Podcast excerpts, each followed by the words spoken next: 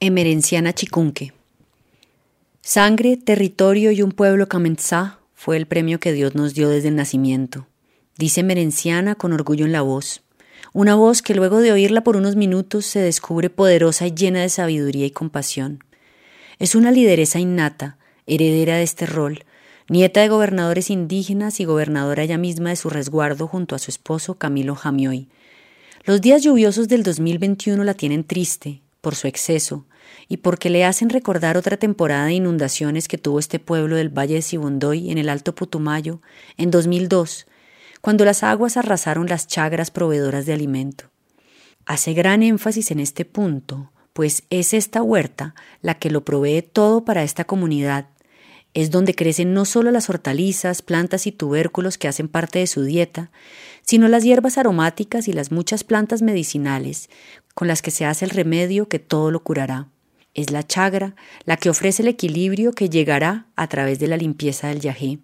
También cuenta con cadencia y la alegría de tener la memoria intacta, cómo fue aprendiéndose todos los mitos y leyendas de su pueblo, sentada chiquitita, alrededor de la tulpa caliente, oyendo a las mamitas mientras tejían las historias. Recuerda cómo hablaban del taitaoso, por los que hay en el valle, así como de todos los animalitos del monte, cada uno más especial que el anterior.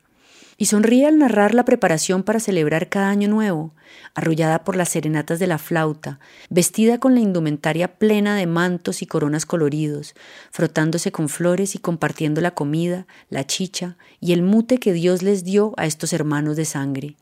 Así creció, llenándose de la alegría y compañía de esta gran familia, con relatos de la naturaleza y viendo cómo es que hablar de ella sana, porque le ha dedicado gran parte de su vida a utilizar el tejido como medio para reparar heridas enconadas en el alma, para enfrentar los demonios y sanar los más grandes dolores.